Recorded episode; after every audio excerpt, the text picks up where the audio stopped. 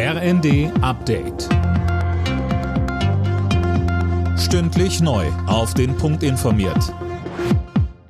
Ich bin Jana Klonikowski. Guten Abend.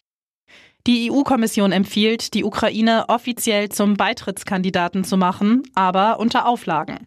Anne Brauer mit den Einzelheiten. Kommissionschefin von der Leyen sagt ganz klar, ja, die Ukraine verdient den Kandidatenstatus. Das Land sei bereit, für den europäischen Traum zu sterben. Aber Kiew muss noch weitere Reformen umsetzen. Ganz ähnlich wie die Empfehlung für die Ukraine sieht Brüssels Einschätzung zum Nachbarland Moldau aus.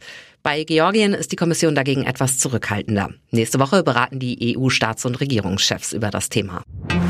Der britische Premier Boris Johnson ist in die Ukraine gereist. In Kiew berät er mit Präsident Zelensky. Im Gepäck hat er ein Angebot für ein großes Ausbildungsprogramm für die ukrainische Armee.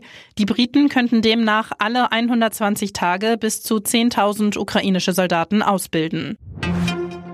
Bundesgesundheitsminister Lauterbach stellt für den Herbst wieder verschärfte Corona-Regeln in Aussicht. Die seien momentan in Vorbereitung. Ob dann auch wieder eine Maskenpflicht, etwa von Oktober bis Ostern kommt, ließ er noch offen. Lauterbach nennt die Regeln für die kalte Jahreszeit unsere Winterreifen.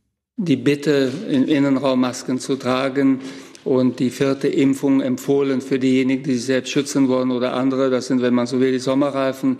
Aber es ist klar, dass wir also mehr brauchen, als was wir jetzt an Sommerreifen also aufgezogen haben.